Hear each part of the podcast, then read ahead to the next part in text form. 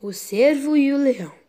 Num belo dia de verão, um cervo aproximou-se de um regato para beber água. Quando inclinou a cabeça, viu na água a própria imagem e exclamou orgulhoso: Nossa, como sou bonito! E que bonitos são meus chifres! Chegando mais perto, viu o reflexo das próprias pernas na água. Ah, mas como são finas minhas pernas! observou com tristeza. Nesse momento surgiu um leão que saltou sobre o cervo. Então o cervo disparou pela campina com tanta velocidade que o leão não conseguiu pegá-lo. Aí o cervo entrou na floresta e os seus chifres se prenderam nos galhos das árvores. Em poucos instantes, o leão saltava sobre a presa. Ai, ai, gemeu o cervo. Senti orgulho de meus chifres e desprezei minhas pernas.